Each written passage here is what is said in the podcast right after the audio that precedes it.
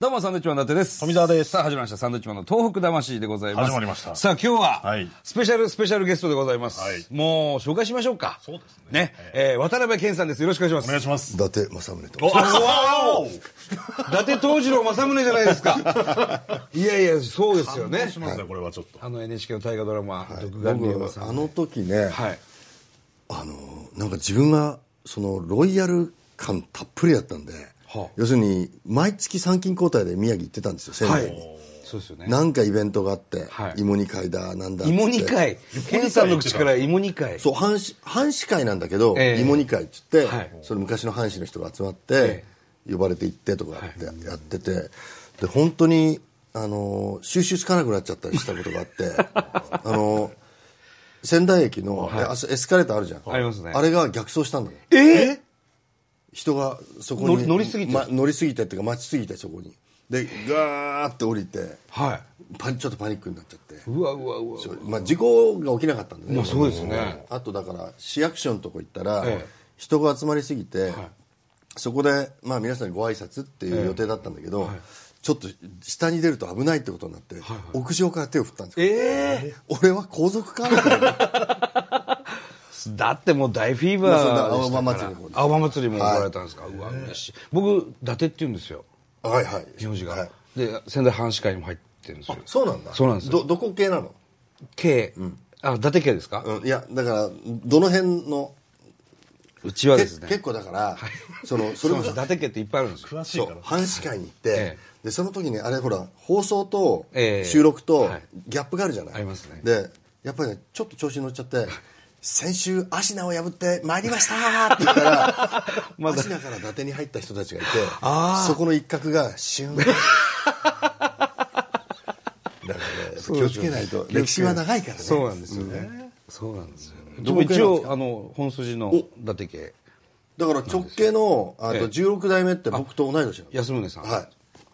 そうなんですねあの伊達政宗って2人いるじゃないですか独眼竜政宗のずーっと上に同じ漢字の伊達政宗っているんですその弟の直系なんですようちすごいですいねやいやいやすご今俺 はねいやい僕は世ならばねっいやいや、ケンさんもその話を普通に聞いて、はあって分かるのがまたすごいです。ね。いや本当にお会いしたくてお会いしたくてですね。ありがとうございます。あのまあ渡辺謙さんといえばね、あの気仙沼のはいケーポーとはい塩辛ピザをいただいたり、あのなぜそもそも気仙沼にケーポーとあのあのね喫茶店というまあ、かもちろんあのいろいろね釜石とか、気仙沼あー南三陸とかいろいろはい回させていただいたんですけど、結構ね気仙沼って、あのなんだろ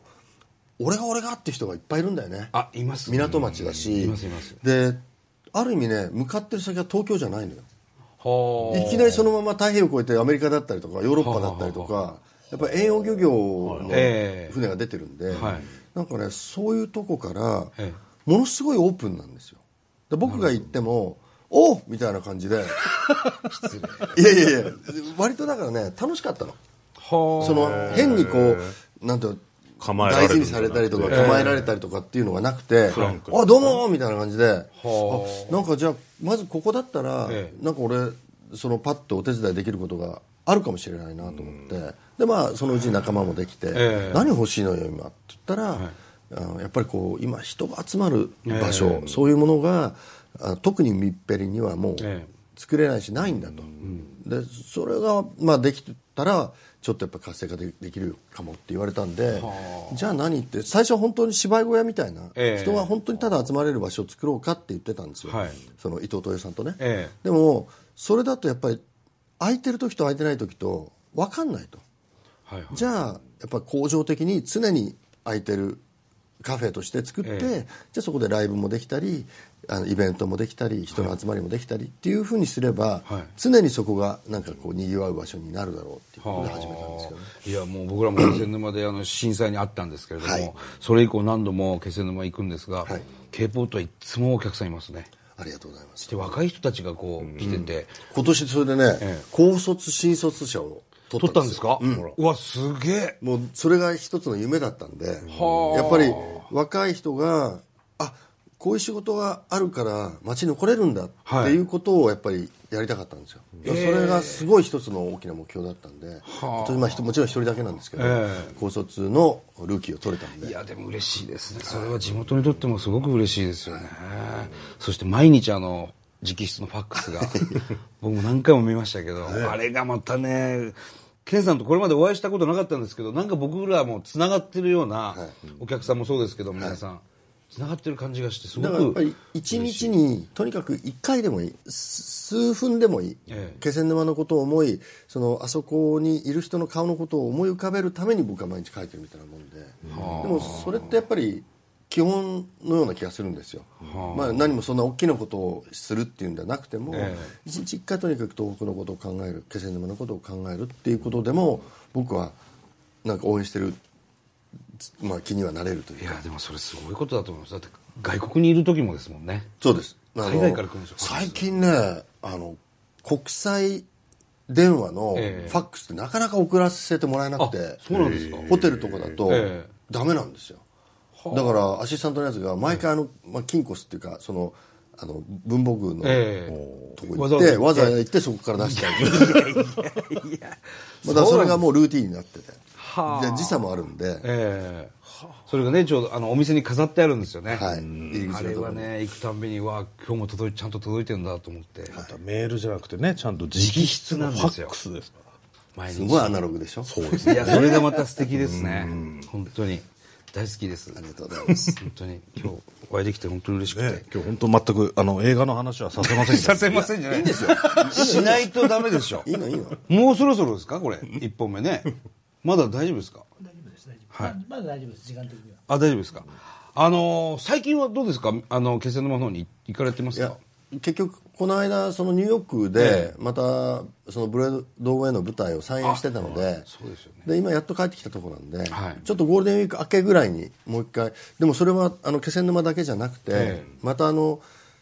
あの震災後すぐに、あの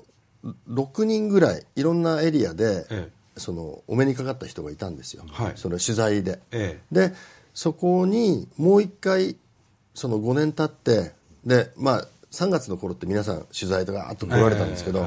ちょっと本音を聞きたいなと思ってなるほど5月の連休明けぐらいにもう一回その道をもう一回たどり直して今どうなんですかどんな心をお持ちですかっていうことを取材しつつ k p o との今後もまた打ち合わせしていこうかななるほっていうど、はい、 K ポート支店作んないんですか南三陸とかあのね石巻とかあのーまあ、僕小山君堂さんと「ええ絆311」ってやってたんですね、はいええさ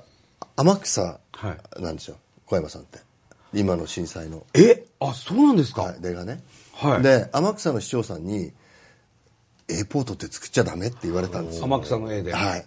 ええでいややってやってって言って、はいもうぜひやってくださいとでそうそういうのが例えば全国各地にあって、そのポート会議をやりましょうよみたいな、うん話はしてたんですよでまあもちろんあの今回こういうことでね、あの熊本がまた被災されて、本当にまた今までとちょっと違う形の災害なんで、そのまあいろんな今までのノウハウだったりとかが当てはまらないこともたくさんあると思うんですけど、でも結局は人がどういうふうに生きていけるかっていうことが復興になっていくじゃないですか、でもそれってやっぱりすごく時間かかるし、あの丁寧にやらないと、やっぱりいろんな思いを抱えてらっしゃる方がいるので、はいだからできるだけ丁寧にいろんな多岐にわたって長い時間かけてそうですね常に僕たちは忘れてませんよっていうことを発信し続けるっていうことは、僕らは東日本で学んだような気がするんですよ、だから、まあ、今回もそういうことができるといいなっていうふうには思ってるんですけどねあの東北のあの被災者たちもですね、はいなんとかあの5年前の恩返しをするんだっつって、たくさん駆けつけてるみたいですけどね、熊本大分にはだから、ぜひあの無理はしないでほしいよねそうですねん自分たちも、あのこれでまた体壊したりとか、ええそういうんじゃなくて、はいやっぱり本当できることでいいからちょっとずつちょっとずついろんなことをすお互いに助け合ったり支え合ったりできるようにしてってほしいですけどね、そうですね、なんか一言一言に重みがありますねいやいやちょっと声枯れてますけどね忙しいですからさあ、はいちょっと映画の話もねそうえー先週から公開されました話題の映画「追憶の森」えーこちらもですね、まあ、僕らも見させていただきまして、すごくあのいろんなことを考えさせられる映画だなとはい思いました、富士の樹海のね、はい。うん、あれは本当に富士の樹海なんですかボストンですええええ世界遺産だからさなかなか大変なのよえあの樹海をこうちょっと見渡すようなところありましたよね、はいあれもそうですねボストンなんだはいじゅえ、樹海のシマジっーすンはか、樹海で撮ったとこあるんですあのー彼が入っていくとことか、はいあのーそそういう感じですよね、まあ、あと実刑とかボストンあーマジッ クですよいやいやいやいや僕らもその本物の樹海も行ったことないんで あはいはいあ樹海ってこういうところなんだって思ったんですけどあれ樹でも海ある意味あすごい有名ではあるんですけど、結構皆さん行かれたことがないのでやっぱり行かないですよねそういいでいすうよなかなかそんなねあんまりいい話聞かないというか、はい、あのここでですね、はいもう時間なんですよえすごくないいいでですすかよこれいいで10分すよ番組に全然現在呼んでるわけですからもう、あ、そもうそうか。あの、この続きはですね、はいまた来週はい改めましてということでございまぜひぜす。はい。ケンさんどうもありがとうございましたありがとうあごりざいますがとうございます